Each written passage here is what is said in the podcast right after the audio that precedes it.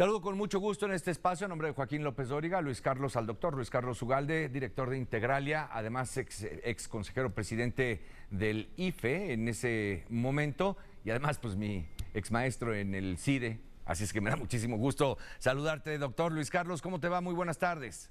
Muy bien, Mario, me da mucho gusto saludarte. Buenas tardes. Un primer comentario, Luis Carlos, al clima eh, que se vive más allá de los señalamientos, pero pues hay una franca división, al menos es lo que se advierte.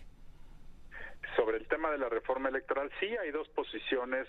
Eh, muy distantes, una que dice que la reforma es necesaria para que ya no haya fraudes electorales y que el INE esté al servicio del pueblo, y la otra que dice que si se permite que esta reforma avance, eh, pues vamos a eh, sepultar la posibilidad de tener elecciones libres. Yo en lo personal creo que en este momento, Mario, no existe el clima propicio para tener una discusión sensata, incluyente, visionaria, y que se trata más bien de posturas ideológicas, de estigmas, de actos de propaganda política lo que estamos viendo. No veo que haya detrás de esta reforma un intento genuino de querer ver hacia el futuro y ver lo que más nos conviene. Veo que el presidente López Obrador desde hace cuatro años ha estado atacando al INE de manera sistemática, que esta es parte de su estrategia para debilitar al instituto, no para fortalecerlo, y por lo tanto me parece que es un muy mal momento para poder abrir una caja de Pandora pensando que vamos a solucionar esto para bien. No veo las condiciones, Mario, para que esto ocurra desafortunadamente. Además, eh, doctor, pues... Eh si vamos o miramos un poquito a la historia reciente de este país, digamos, el INE antes IFE, pues no apareció de manera así este, inmediata con la llegada de José Goldenberg. ¿Qué trabajo llevó? ¿Cuántos años llevó eh, conformarlo en la manera en la que lo conocemos? Pues llevamos 33 años de que se fundó el INE, porque se fundó en octubre de 1990 y en estos 33 años ha sido un proceso acumulativo de aprendizaje, de cambios a su constitución, de mejoras, e, etcétera. Y por supuesto el INE requiere más mejoras. No, no el INE, el sistema electoral requiere muchas mejoras porque hay muchos cabos sueltos pero esta propuesta del presidente es una medicina que nos va a empeorar y nos va a poner en coma. Y simplemente quiero decirte un, un ejemplo que es muy importante decirlo. Hoy el presidente en la mañana volvió a decir que eh, los consejeros deben ser elegidos por el pueblo, ta, ta, ta, porque entonces el INE estaba al servicio de la gente. Pero solo quiero que la gente que nos escucha piense lo siguiente. Si Mario Ávila quiere ser eh, consejero del INE, ¿qué tendría que hacer hoy? Tendrías que ir a tocar la puerta del gobierno porque el gobierno es quien puede nominar a 20 candidatos y este gobierno está en manos de Morena. O tendrías que ir a la puerta del Congreso tocarlo porque el Congreso puede nominar a otros 20 candidatos y hoy el Congreso está dominado por Morena. O tendrías que ir a tocar la puerta del Poder Judicial. Esas tres instituciones son las que nominan a los candidatos a consejeros, que son 60. Eh, y luego Mario Ávila tendría que conseguir pues dinero para hacer campaña. ¿Cuánto crees que se requiere para hacer una campaña en todo el país? Millones. Pues 10, 20 millones de pesos, mínimo. Entonces, ¿quién va a tener el dinero, la capacidad de movilización? Pues los candidatos del gobierno o los candidatos apoyados por los partidos o por sindicatos o por gobernadores.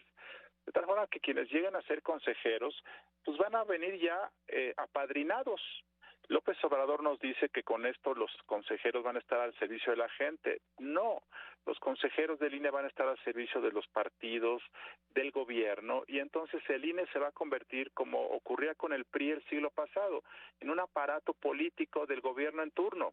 Este es el gran, gran problema, la parte más nociva de esto. Entonces, yo sí creo, Mario, que esta propuesta de reforma es muy peligrosa y además quiero hacer un segundo comentario. Hoy en la mañana, en la mañanera, el presidente López Obrador dijo algo que me preocupó mucho.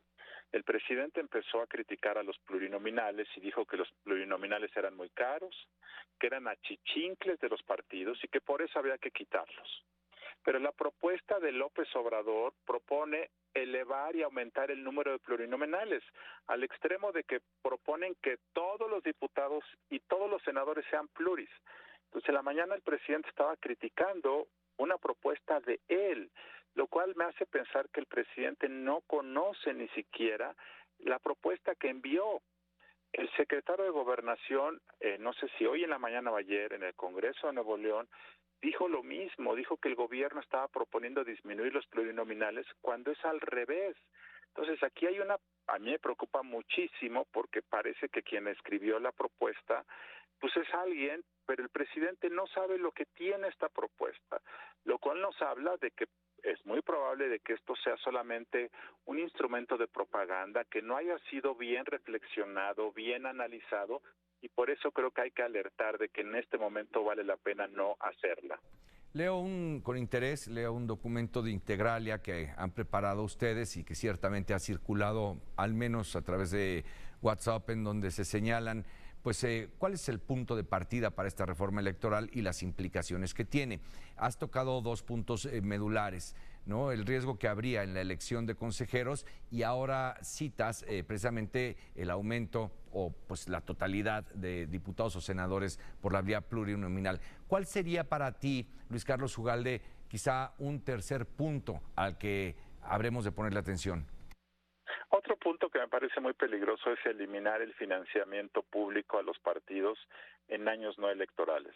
Por supuesto que la gente lo ve bien y hoy el presidente dijo que la mayoría de los mexicanos está a favor de eso. Por supuesto, porque los partidos son antipáticos, porque los partidos han abusado de los recursos que reciben, porque los partidos están lleno, llenos de personas oportunistas pero solo quiero que la gente reflexione qué pasaría si se elimina ese financiamiento. Pues los partidos empezarían a morirse porque sin recursos no pueden sobrevivir. Por supuesto que sería bueno reducir el financiamiento, sí se puede.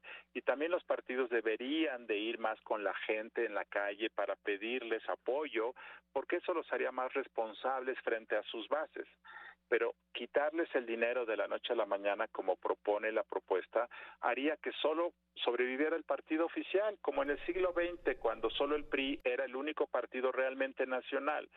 Yo sinceramente, aunque la gente en México esté a favor de una cosa, no creo que eso deba ser un criterio de acción creo yo que es necesario mantener ese financiamiento, se puede reducir por supuesto, pero no desaparecerlo porque eso puede ser muy dañino eh, para el futuro. No, y las tentaciones, doctor, yo recuerdo, y ahora sí, no, no creo que te cite textual, pero recuerdo aquellas eh, conversaciones en las aulas del CIDE, lo que nos referías en aquella ocasión, la importancia de que sea dinero público, porque si no, ahí están las testaciones de hacerse de recursos de cualquier otra vía, ¿eh? Y en México tenemos muchas indeseables para que llegue el dinero a los partidos. Así es, efectivamente, Mario. Eh, cerrarle la llave no significa no significa mejorarlos y además, por supuesto que te vas a ahorrar tres mil millones de pesos, pero pongamos esto en un orden de magnitud.